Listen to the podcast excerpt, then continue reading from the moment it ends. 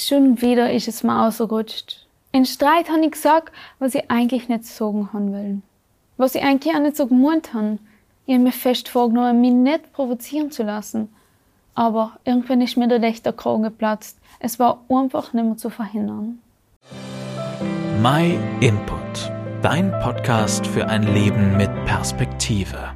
Gesagt ist gesagt. Wer kann schon Worte zurückholen? Ich erinnere mich noch an ein Gedicht aus meiner Schulzeit. In dem geht es darum, dass Worte leichter sein können als eine Feder, aber auch verletzen können wie ein Schwert. Und uns hat gesagt, sie treffen allem. Hast du dich schon mal für etwas geschämt, was du gesagt hast? Weil du zum Beispiel die Selbstbeherrschung verloren hast? Mir ist so etwas im Nachhinein allem peinlich. Was denken jetzt alle anderen über mich? Ich muss ja schon ziemlich enttäuscht haben und vor allem verletzt. Irgendwie habe ich es mal sagen müsst, aber so habe ich es echt nicht gewählt, dass es noch so ausartet. Ich schaue mich noch und weiß nicht so recht, was ich mit den unangenehmen Gefühlen tun soll. Kann man die Scham wieder loswerden? Also nicht überspielen, sondern völlig loswerden, abgeben. Jetzt, wo Ostern Gott hinter uns ist, ist der Name Jesus in alle bekannt. Jetzt fragst du dich vielleicht, was der mit meiner und mit deiner Scham zu tun hat.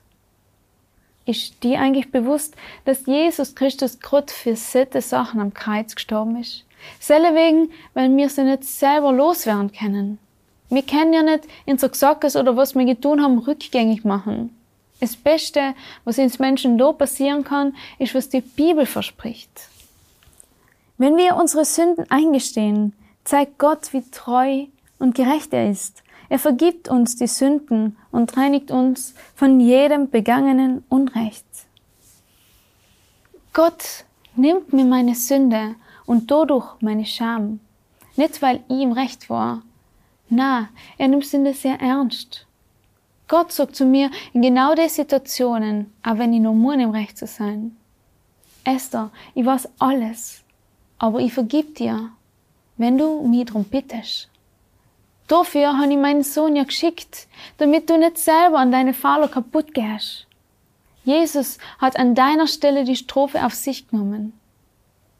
Gott kann und will er dein Leben verändern, wenn du es zulässt und ihn darum bittest.